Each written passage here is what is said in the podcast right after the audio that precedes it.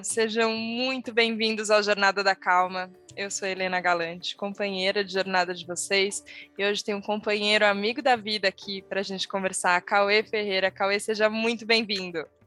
Ai, muito obrigado, que feliz. Que feliz ouvir isso ao vivo, assim. Ai, que gostoso, é bom ouvir, né? Quando a gente está gravando, quem escuta o Jornada da Calma, quando participa depois do Jornada da Calma, tem essa sensação. Mas vou dizer que meu coração ficou tranquilo hoje, a hora que eu vi abriu a câmera aqui, porque isso a gente tem de vantagem, né, gente? Enquanto a gente está gravando Jornada da Calma, a gente está se vendo. Abri a câmera, vi você e falei, ai, que bom, que bom que a gente vai poder conversar hoje, porque hoje a gente está gravando esse episódio de manhã, já aconteceu tanta, tanta coisa, que eu falo, meu Deus do céu, onde vamos parar? E eu sempre penso no podcast que tudo que eu estou sentindo está saindo aqui na voz que eu estou falando. E essa é a sua especialidade, Cauê. Eu ouvir a nossa Sim. voz e entender o que, que a voz está dizendo. É, como, como a gente fica de bunda de fora, literalmente, para você? Você sabe tudo que a gente está sentindo quando você está ouvindo a gente? Conta. Amor, um pouquinho. É...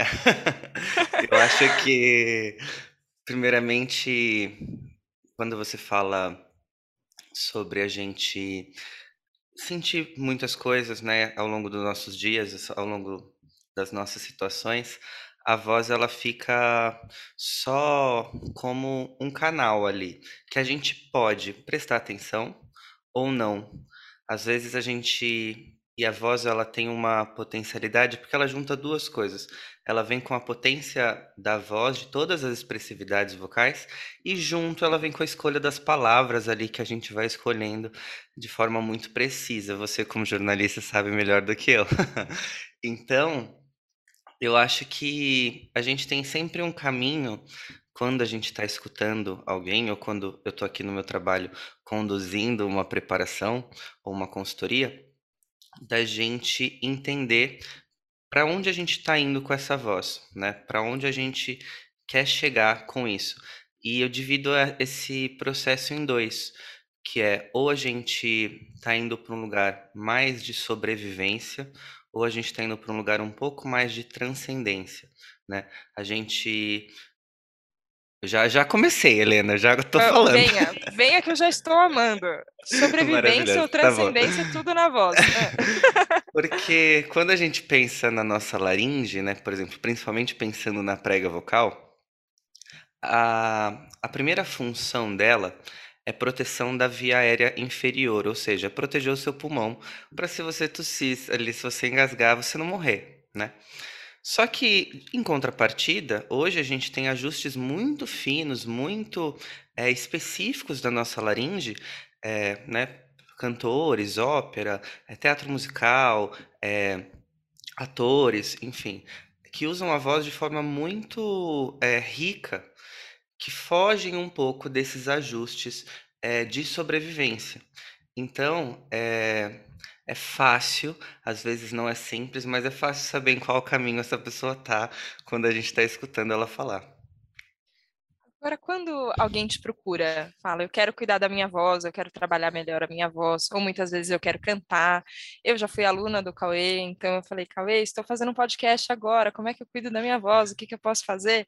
Normalmente a pessoa chega com uma demanda bem técnica, né? Assim, ah, eu quero isso, eu quero aquilo. E a sensação que eu tive como aluna, e foi pouquinho tempo, foi falha de agenda, gente. Eu queria continuar, mas a vida aconteceu, não pudemos continuar. É, uma pena. Sensação, uma pena, né? Mas a sensação que eu tive naquele breve período era que o que você estava falando ia muito além da técnica. Como é que é esse caminho de chegar, explicar um, uma anatomia do corpo, um, um funcionamento ali bem no, uh, no campo da matéria, e ir para esse outro lugar que ele é mais da transcendência que você estava falando. Tá. Tem um livro que eu gosto muito que chama A Música no Cérebro. E esse neurocientista, ele explica para gente, em determinado momento, que a evolução da espécie humana, grande parte dela é, é atribuída à participação da música é, como a música contribuiu com todas as sinapses que ela gera no nosso cérebro para que a espécie humana se desenvolvesse do jeito que ela está desenvolvida hoje. Se a música não existisse, talvez a nossa evolução demorasse muito para acontecer. Então, quando a pessoa chega aqui, A primeira informação que eu dou para ela é, ó, seguinte, quando a gente fala, quando a gente canta, é uma atividade muscular. Só que também é uma atividade neurológica, né? O seu cérebro ele precisa entrar em atividade, em comandos, para que a sua laringe responda. Então, é, a gente vai ter que olhar por essa perspectiva de musculatura ali, laringe, né, de aparelho fonador e do seu cérebro e quais são os comandos que isso estão é, regendo. E além disso, quando a gente entra nessas atividades, uma parte ali do nosso sistema endócrino vai começar a produzir um monte de hormônios que muitas vezes contribui, muitas vezes não. então, um dos pontos que eu sempre levanto assim é, ó, a gente vai começar um dos exercícios e vamos começar a colocar um pouco de atenção no que que você está sentindo fisiologicamente, porque o nosso corpo conta muitas coisas pra gente, e o que que e qual emoção que tá vindo? Porque às vezes não necessariamente essas coisas caminham juntas, né? É, eu costumo brincar que o nosso corpo costuma contar muitas coisas pra gente que a gente só não presta atenção, a gente só não percebe.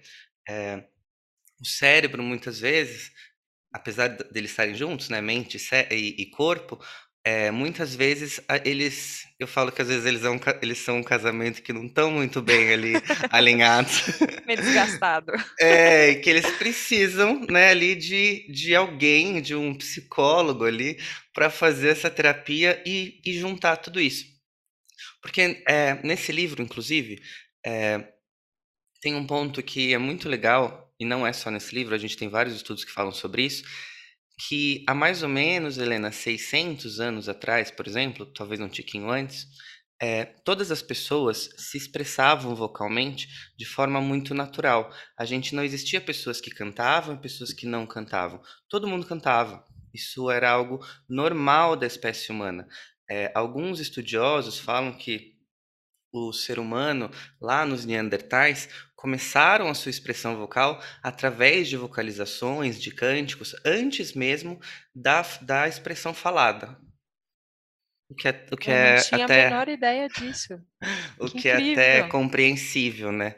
Porque é complexo, né? A, a nossa, o idioma, né? É mais fácil a gente fazer ajustes ali vocálicos, assim como criança, né? Por exemplo, que começa balbuciando ali alguns sons.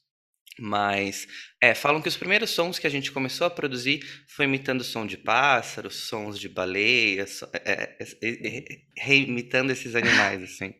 Faz todo sentido. Então a nossa laringe ela está muito propícia propícia para isso. A única, a única questão é você deixa, você permite o seu corpo usufruir do seu próprio corpo ou você usa o seu corpo de forma condicionada através do que você aprendeu? E aí é, é onde eu acho que vai entrando no campo que eu te falei sobre sobrevivência, né? Você aprendeu a viver ali de forma bem bem complexa, do jeito que todos nós vamos vivendo. E aí eu acho que a partir da, da, nossa vida, a gente vai trazendo pontos que a gente fala: nossa, acho que isso daqui eu quero mudar, acho que isso daqui também é, me faz bem. E eu acho que a voz, ela é um grande caminho de autoconhecimento. E uma das coisas que eu acho que é, que é crucial no meu trabalho, Helena, é a consciência. Eu acho que falta consciência sobre o corpo, é só isso. A gente só não entende o que a gente precisa fazer, porque o que eu sinto é que eu não ensino muita coisa, assim. eu sinto que eu fico muito direcionando, sabe? Eu falo, você percebe que a Solaringe fez isso? E a pessoa fala, nossa, é verdade. É, então eu só fico sinalizando e a gente fala, ah, beleza, aqui a Solaringe, ela apertou, né? Aqui você tá se. Aqui é fácil de você se machucar. É, porque quando a gente pensa, quando eu falei lá no começo sobre sobrevivência, a nossa laringe ela tem cinco músculos. Desses cinco músculos, quatro são em função principal para fechar, ou seja, para a gente fazer a proteção mesmo. E a gente vai ter um só que vai abrir, que é para a gente respirar. Então a gente tem um para respirar, os outros para fechar. Então a gente tem uma, um nível de força, Helena, muito grande para fechar é, essa musculatura, para a gente proteger isso. Então, o que, que a gente precisa é, entender como eu vou fazer esse nível de fechamento sem ser extra força, porque a maioria dos casos que a gente tem de cantores que se machucam é processo de força.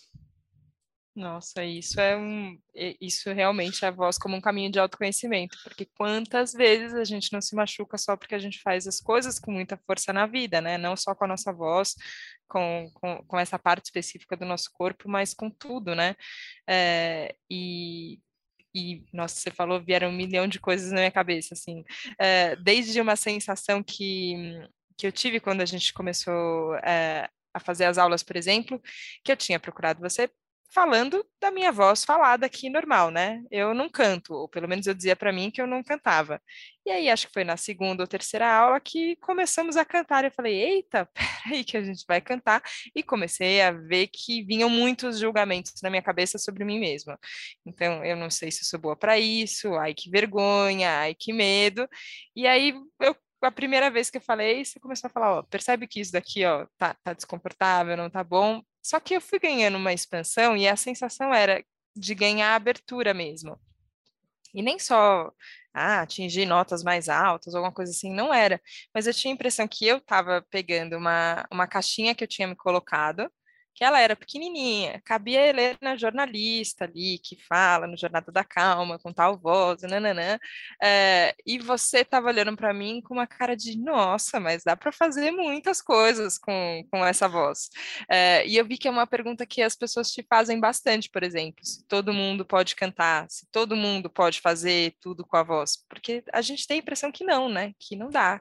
É, só que você não, acho que você não pensa exatamente assim, né? Não, amor, eu penso zero assim.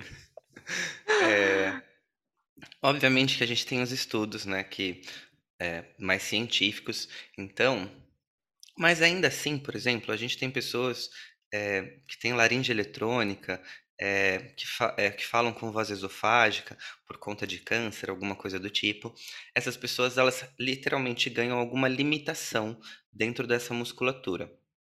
E eu acho que nós temos é, alguns tipos de limitações físicas. É, só que, além da limitação física, a gente também tem um pouco a limitação é, cultural. Então, a nossa cultura, por exemplo, ela predetermina de que homens vão falar grave e mulheres vão uhum. falar agudo. Então, isso socialmente é aprendido e é aceito e muitas vezes exigido, né?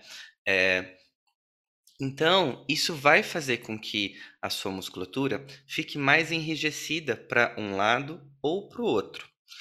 E é justamente nesses pontos, Helena, por a gente ser múltiplos, né?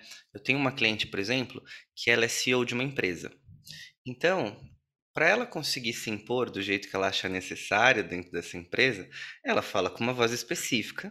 Só que uhum. isso não permite com que ela cante as músicas que ela quer cantar, que são super agudas, que são super que leva ela para um outro estado. Então, o que eu sinto muitas vezes é como eu vou pegar essa pessoa e levar ela para um lugar que talvez ela não se aceite tanto, que talvez ela não se conheça tanto, que talvez ela só não tenha percebido que esse.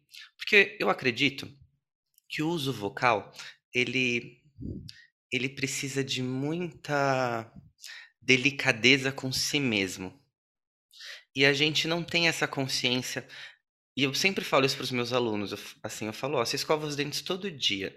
Você é gentil com você enquanto você passa a cerda nos seus dentes? Ou é só mais uma atividade?", né. Porque dá para se machucar escovando os dentes. Não é nem um pouco difícil. Bastante até. Eh, cantando, muito mais. Então, o que eu acredito, Helena, que o mundo, né, tudo é frequência, tudo é energia. E o cantor, o ator, o jornalista, o político, as pessoas que usam a voz de forma profissional, principalmente, que são as pessoas que acabam tendo mais interesse em buscar, apesar de que hoje em dia eu sinto que ontem mesmo eu encontrei uma moça que ela falou: Olha, eu estava no, no terapeuta e ele mandou eu fazer aula de canto. É, e eu falei, vamos, eu falei, vamos fazer. Então eu sinto que cada vez mais isso está ficando mais natural mas como eu percebo que tudo é frequência, tudo é uma energia, quando a gente escolhe treinar a nossa voz, a gente está ficando muito especialista nesse, nesse casamento das frequências.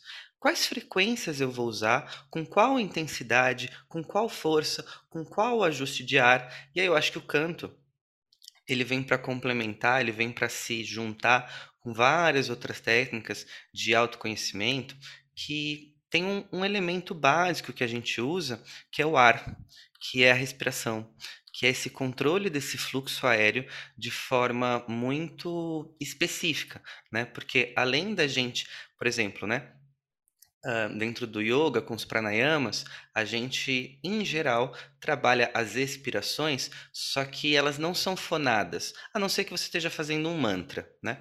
Mas o cantar, ele é uma expiração na saída do ar. A gente está sempre vocalizando, a gente está sempre utilizando as formas da laringe e de formas muito específicas.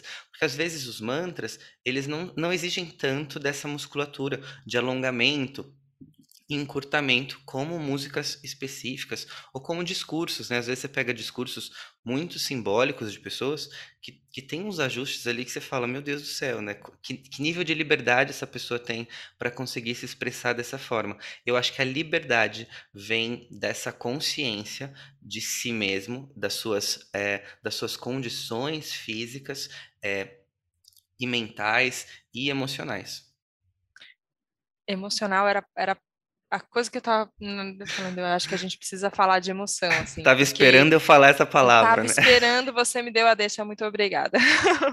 Mas é, quando você falou sobre, sobre a gente primeiro cantar, né, assim, na, na evolução, a gente ter, ter desenvolvido a, o canto, até porque ele também pode ser bem mais simples do que a linguagem complexa falada, todos os signos que a gente tem, né? É, e eu fiquei pensando, quando o meu sobrinho nasceu, Luigi, a minha irmã cantava para ele. E a primeira vez que eu vi ele chorando desesperado, e aí eu não sabia o que fazer, estava eu desesperada também, e de repente a minha irmã começou a cantar para ele. Eu falei: "Nossa, tem razão. Tem cantiga de ninar para criança. A gente canta para criança, a criança acalma". E eu vi ele magicamente acalmando. E ela falou: "Ah, eu cantava para ele quando ele estava na barriga, e aí eu descobri que se eu canto para ele, ele ele acalma, ele fica ele fica bem". E eu achei só brilhante ali quando, quando isso aconteceu, porque eu falei, nossa, uma, uma grande sabedoria que eu não tinha, não tinha pensado nesse recurso. E eu sinto hoje a gente como adulto, a gente às vezes nem sempre canta, mas a gente tem uma coisa de eu tô numa emoção e eu vou procurar alguma coisa para ouvir normalmente. Uma música que eu escuto que me coloca numa sensação. Às vezes, para sair, eu estou numa tristeza, eu quero sair dessa tristeza. Às vezes, eu estou numa tristeza, quero curtir essa tristeza. Tem, enfim, tem, tem muitas coisas que a gente faz com as nossas emoções. É, e você muitas vezes compartilha também nas, nas suas redes, você cantando. E você sempre fala assim, eu estava sentindo alguma coisa e aí me veio essa música. É, como como você usa isso assim? É sempre numa chave consciente? Do tipo, eu quero agora trabalhar isso, eu acho que essa, essa música agora vai ser, vai ser boa para mim, ou é mais na sensação mesmo, assim, ah, olha, agora me veio de cantar tal pessoa, e eu vou cantar e vou gravar também, vou compartilhar para as pessoas, vai que alguém está precisando dessa música agora. Amor, eu acho que tem um. Eu acho que a gente tem estados, né? E eu acho que muitas vezes a gente acaba escutando alguma coisa e, e pode passar batido. Porque quando a música é bem feita, ela tem muitos elementos. Ela é complexa, ela não é simples, né? Sim. Porque tem a letra, tem a melodia, aí tem a parte harmônica, aí tem todos os efeitos hoje em dia que se coloca dentro daquela composição, né? Pode ser uma música orquestrada e tudo mais. E eu sinto que muitas vezes é, tem músicas que passam batido por mim, ou que eu já escutei muito, e num momento onde eu não estava tão presente naquilo que eu estava escutando. E aí eu reescuto. E aí nesse que eu reescuto vem um clique, eu falo, meu Deus, como essa música é sincera, ou como uhum. essa música é... E aí ela me toca. E ela me toca de um jeito que eu falo, nossa. E eu falo, eu vou gravar esse vídeo porque eu acho, e eu acho que o artista ele tem um pouco essa função, assim, de fazer um caminho, de fazer uma ponte para quem talvez não consiga fazer essa ponte. Então eu vejo meio que como função mesmo do, ah, se eu compreendi isso, eu só vou postar porque eu quero que as pessoas elas não necessariamente elas precisam compreender, mas elas talvez assistam a minha compreensão. E isso para mim já já é suficiente. Tanto que os feedbacks que eu recebo nunca são relacionados à minha voz. Eu nunca recebo feedbacks do nossa, como você é o melhor cantor do mundo, ou como você canta super bem. Em geral, é sempre relacionado a nossa, me traz paz, nossa, como isso me acalma, como isso me conforta, como é fofo. Eu sempre recebo feedbacks nesse nesse, dentro desse campo, assim. E para mim é o que é importante, porque foi isso que eu escolhi fazer naquele momento. Porque dá pra gente escolher músicas que mostram é, a nossa a nossa qualidade vocal, a gente tem muito disso no mundo, o que eu nem, o que eu nem acho um problema. Eu também acho isso um caminho, né? É, porque entra dentro daquilo que eu falei, os ajustes, eles são tão micro específicos assim, que eles literalmente vão para um lugar mais transcendental mesmo. É, então eu acho que eles tiram a gente de, de um caminho. Só que também, e é esse lugar que eu acredito que dá para todo mundo cantar, porque para todo mundo cantar, não necessariamente você precisa ser um malabarista da voz. Você não precisa fazer tudo né? Você não precisa, porque muitas vezes quando a gente pensa em cantar bem, por exemplo, a gente está pensando nas nos tops do mundo, sabe? Quando você fala assim, ah, eu quero Uhum. cantar bem, vem Whitney Houston, vem Mariah Carey, vem Michael Jackson, vem Steve Wonder na sua cabeça, né? Não vem o cara ali que canta no metrô e canta lindamente, sabe? É, a gente, a gente atrela muito é, a esses grandes nomes que realmente eu sinto que a gente tem ícones da voz que muitas vezes eles só juntaram as duas coisas, né? Eles juntaram esse malabarismo vocal, essa, esse virtuosismo da voz, junto com a emoção. Que eu acho, Helena, é a grande chave, assim, porque vou falar de uma pira que eu tenho, tá? É, porque o som, ele acontece no ar. A gente precisa de ar, né? Eu preciso fazer uma emissão de ar, esse ar vai atravessar, vai chegar no seu ouvido, né? Seu ouvido vai fazer todo o processo ali auditivo. Uhum. Só que esse ar que ele sai de mim, ele vai sair diferente do que ele entrou. Então a gente está pensando, por exemplo, em é, entre eu, vou, eu dou o exemplo dos quatro elementos, tá? Então a Uhum. gente está tá mexendo com ar, o ar vai entrar. Quando esse ar entra, ele já vai ganhar outros três elementos, que é ele vai ser aquecido pelo nosso corpo, ele vai ser umidificado pelo nosso corpo e ele vai ganhar essa estrutura física que o nosso corpo tem, que vai ser a frequência. Então, ele vai sair com essa frequência, com esse, com esse aquecimento, com essa umidificação.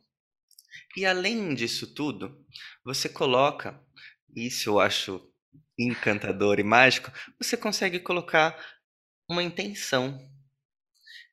E o ouvinte vai receber tudo isso. É, então eu falo, olha, é só uma, são só moléculazinhas. Só que essas moléculas elas estão muito recheadas de elementos. Então a gente pode recheá-las ao máximo. A gente pode colocar elas, sabe aquele doce que vem cheião de recheio, assim, que não vem só um pouquinho? Eu falo, vamos rechear bastante, porque dá para pôr só um pouquinho e você come é gostoso. Mas quando vem um recheião, você fala, nossa, tem uma fartura aqui. E eu acho Uhum. que pra gente, como como profissional da voz, eu falo, ó, a gente vai ter que pôr muito recheio, porque pode ser que essa pessoa morda só um pedacinho. Não necessariamente ela vai comer o doce inteiro. Então, é importante que o pedaço que ela coma tenha, porque é, talvez essa pessoa ela não vá fazer todo o caminho que a gente está fazendo, né? Então, e a arte ela vem nesse lugar de compartilhar, né? A gente está sempre compartilhando, sempre entregando para o outro. Então é nesse ponto que eu acho que quanto mais é, a gente consegue fazer esse, esse treinamento, mais rico fica essa entrega e, e mais fácil fica essa troca de relacionamento, sabe? Porque eu acho que para o artista esse feedback é o mais importante.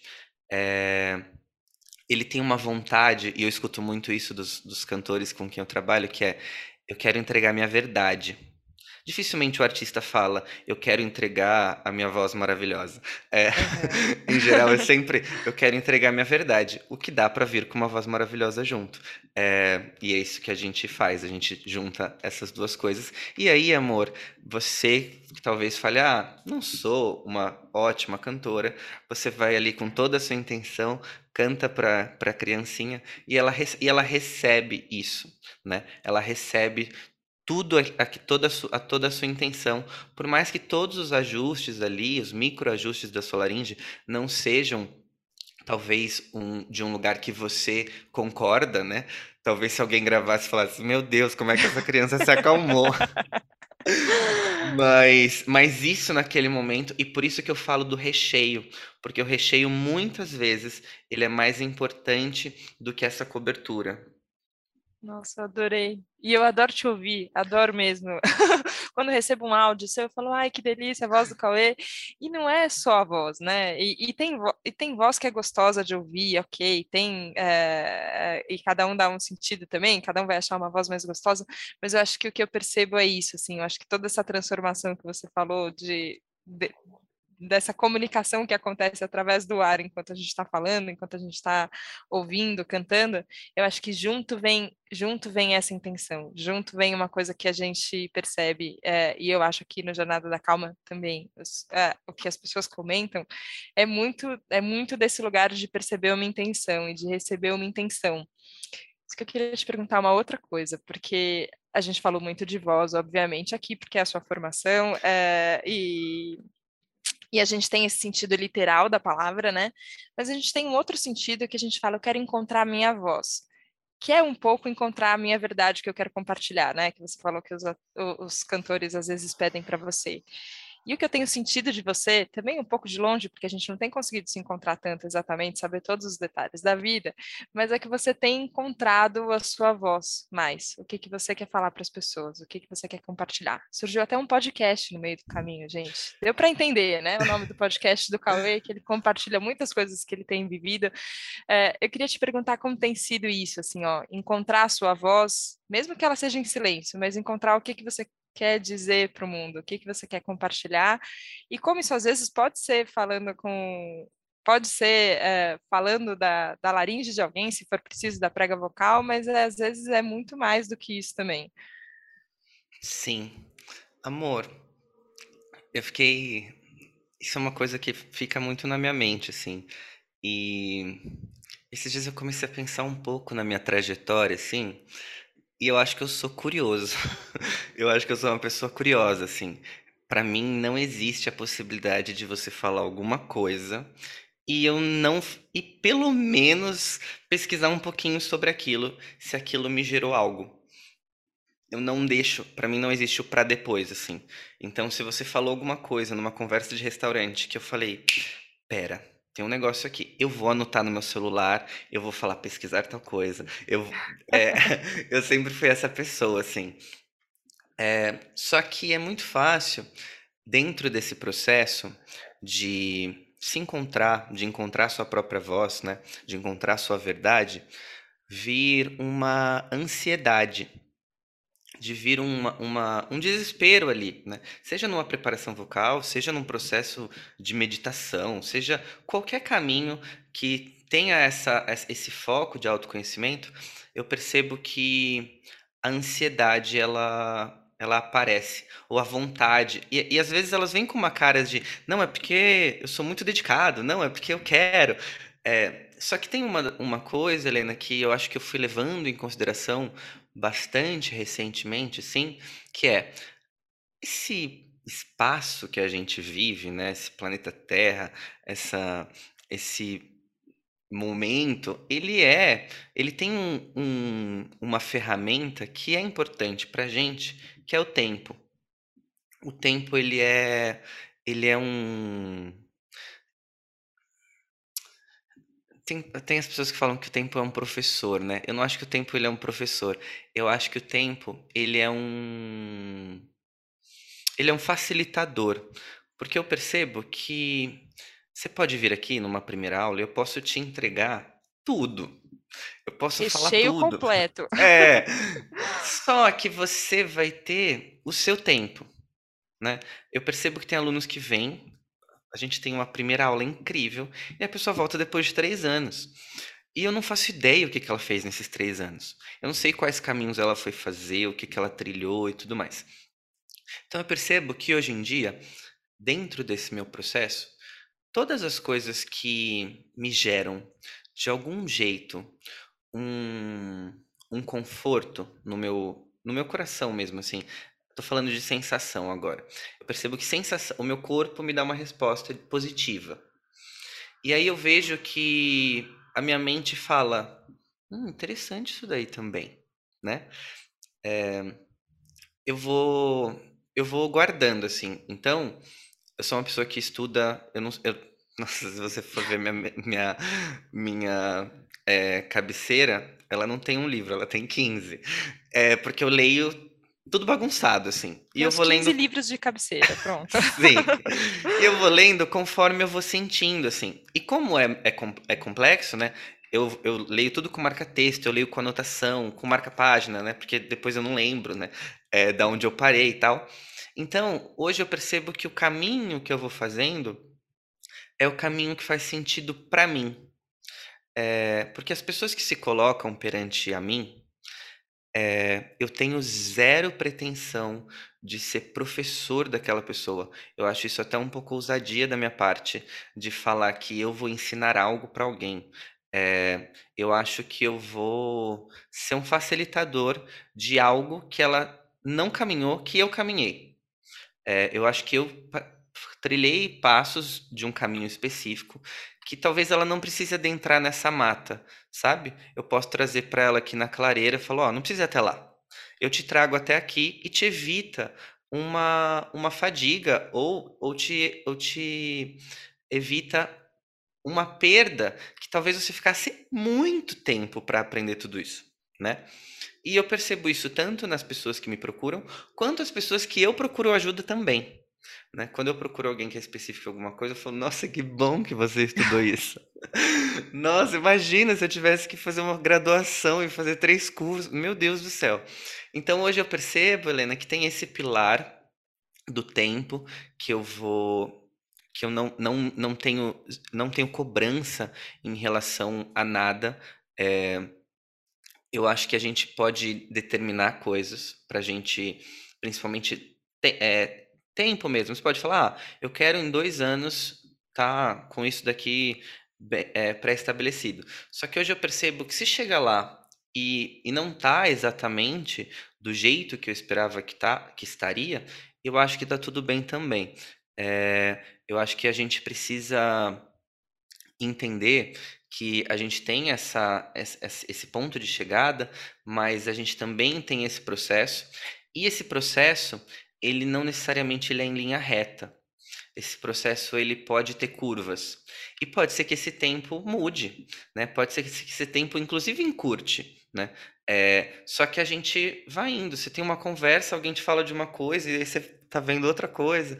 Então, eu percebo que como como facilitador vocal, por exemplo, é muito a minha função deixar claro para a pessoa durante o caminhar dela que ela pode dar passos para outros lados. Porque eu acho que seria muito é, cruel da minha parte determinar o caminho que essa pessoa vai trilhar. Então, quando alguém vem e tra vai trabalhar, por exemplo, voz cantada, ou vai trabalhar voz falada, ou ela já tem coisas específicas, eu sempre vou abrir o leque. Porque eu falo, ó, mas você também pode vir por aqui, e você também pode vir por aqui, porque não quer dizer que por eu ser especialista, eu determino o caminho da pessoa, né? E hoje eu percebo muito isso comigo também. É, independente do que eu estou estudando, independente de onde para onde eu estou indo, eu percebo que eu gosto das possibilidades e, e eu acho que isso me traz aquilo que a gente tanto busca, que é a calma, que é a paz. Que é a tranquilidade da gente saber que o que a gente está fazendo está sendo bom. É, acho que eu procuro fazer aquilo que me faz bem e que me lembra que eu sou bom. É, acho que dentro desses caminhos a gente tem lados que são mais sombrios, né? Acho que a gente tem é, dentro desse, desse contexto, a gente tem esse contexto de luz e sombra, é, e tem os lugares onde a gente precisa colocar luz, né? Só que para eu colocar luz em algum lugar, eu sinto que eu vou ter que ter muita força de saber que eu sou bom. Porque não é simples você olhar para um lugar que talvez não seja tão confortável, não seja tão gostoso, sem você ter essa força de que você é bom e de que você está fazendo coisas que são boas para si. Então eu sinto que dentro desse procurar a minha voz sempre tem esse esse lembrete do tá tudo bem, você é bom e não se cobra, não se apressa. Nossa, nossa, só isso, é só isso que a gente precisa. E, e é bom quando a gente encontra pessoas no caminho que nos lembram que nós somos bons. E eu acredito tem uma coisa que eu acredito na bondade das pessoas, mas que o mundo inteiro possa querer dizer o oposto. Você olha e fala: Meu Deus, que caos. Eu acredito na bondade das pessoas. E eu acho que é, enxergar a bondade nas pessoas faz a gente valorizar a nossa própria bondade e talvez a gente vá fazer escolhas que vão iluminar mais o caminho do que talvez deixar ele mais sombrio em alguns momentos. Cauê, sou apaixonada por você, te amo muito, muito obrigada por essa conversa, muito obrigada pela sua voz e pela sua presença aqui no Jornada da Calma. Amor, eu te amo muito, muito, muito. Foi até curioso, porque eu te chamei muitas vezes hoje, gente. Eu chamei ela de Helena. Eu não faço isso nunca. Nunca. Só nunca. que eu entrei, eu, eu entrei no mindset de entrevista. Tô profissional aqui, tô é. aqui muito. Só que uns momentos saiu amor e eu falei, é isso aí, vamos no amor mesmo, porque é o jeito é que eu amor. sempre te chamei. Eu te amo muito. Eu tô muito feliz da gente conseguir trocar essa. Eu acho que o podcast e desse lugar que me veio a vontade de fazer um, e eu amo o seu, porque a gente consegue gravar conversas para que pessoas escutem, que talvez fosse uma conversa que a gente teria num almoço, sabe? E, uhum. e como é importante e isso faz com que eu ame podcasts de forma geral, que é como é importante ouvir as pessoas falando sobre elas, sabe? Falando sobre o que elas vivem, falando sobre o que elas acreditam. Eu acho que sempre tem uma possibilidade da gente aprender e o seu podcast ele é incrível. Muito obrigado por ter me chamado e enfim, estou muito muito feliz. Que bom, que bom. Obrigada, obrigada, amor. Obrigada. Obrigada a você que nos acompanhou hoje aqui nesse Jornada da Calma. É, espero que você solte a sua voz depois, com toda a liberdade que você encontrou depois dessa conversa. Obrigada pela escuta, obrigada por estar aqui presente. A gente se vê na próxima segunda, no próximo Jornada da Calma. Um beijo, tchau, tchau.